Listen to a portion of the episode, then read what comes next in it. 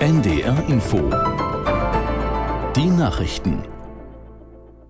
Um 12 Uhr mit Felix Sprung.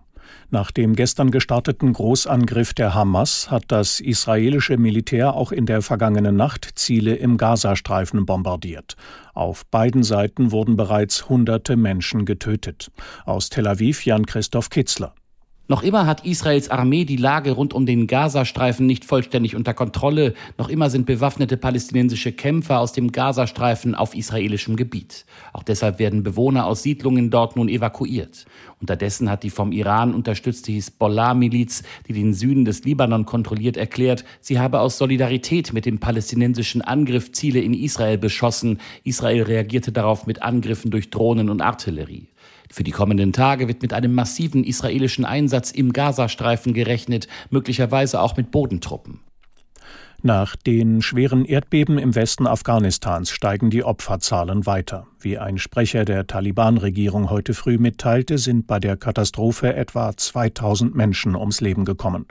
Inzwischen ist auch internationale Hilfe angelaufen.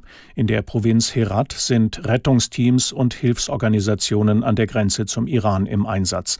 Allerdings liegen die von den Erdbeben betroffenen Dörfer weit verstreut und viele Straßen sind nicht passierbar. In Hessen und Bayern werden heute neue Landtage gewählt. Dabei zeichnen sich Siege der regierenden CDU bzw. der regierenden CSU ab. In Bayern muss Ministerpräsident Söder allerdings mit einem ähnlich schlechten Ergebnis seiner Partei wie 2018 rechnen.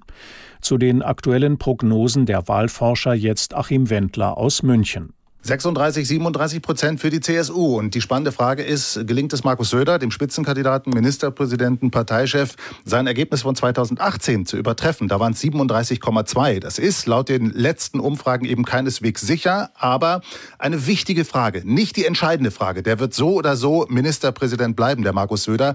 Aber wenn er sich ein bisschen steigert, mehr oder weniger, dann kann er zum Beispiel seine Ambitionen auf eine weitere Kanzlerkandidatur, die er zwar bestreitet, die ich ihm aber nach wie vor unterstellen würde, die kann er dann eher geltend machen, als wenn er weniger holt als bei der Landtagswahl 2018. Bei den Kämpfen im Süden der Ukraine haben die russischen Truppen angeblich höhere Verluste erlitten. Nach Angaben des ukrainischen Militärs verloren die Besatzer innerhalb von 24 Stunden mehr als 300 Soldaten und eine größere Menge von Kampftechnik. Gleichzeitig kämen die ukrainischen Truppen im Gebiet Saporischja weiter voran.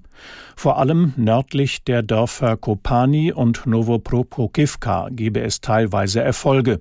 In dieser Region hatten die russischen Streitkräfte ihre Verteidigungslinien stark ausgebaut mit Minenfeldern, Panzersperren und Schützengräben. Sämtliche Angaben lassen sich von unabhängiger Seite schwer überprüfen. In Schottland haben heftige Regenfälle Überflutungen und Erdrutsche ausgelöst. Nach Behördenangaben fiel in Teilen des Landes binnen 24 Stunden so viel Regen wie normalerweise in einem Monat. Laut Polizei mussten nach einer Reihe von Erdrutschen an einer Straße zehn Autofahrer aus der Luft gerettet werden. Andernorts verwandelten sich Straßen in Flüsse. Der Zugverkehr wurde unterbrochen oder eingeschränkt. Das waren die Nachrichten. Das Wetter in Norddeutschland. Sonne und Wolken im Wechsel, stellenweise Regen 13 bis 17 Grad. In der Nacht bewölkt, vereinzelt Regen, Tiefstwerte 12 bis 5 Grad. Morgen oft dichte Wolken mit Regen 12 bis 20 Grad. Dienstag mal Sonne mal Wolken, einzelne Schauer 15 bis 22 Grad. Mittwoch an den Küsten Schauer, sonst freundlicher 18 bis 24 Grad. Es ist 12 Uhr 4. NDR Info Podcast jetzt.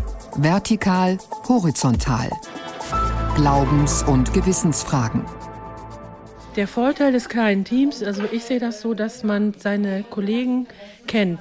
Man weiß, wenn man Probleme hat, wer einem was abnimmt, wenn das dann mal ist. Das finde ich ist ein Vorteil. Wie bekommen wir es hin, die häusliche Versorgung in Deutschland sicherzustellen? Und da ist aus meiner Sicht jede Form, die auch attraktiv ist für Pflegende,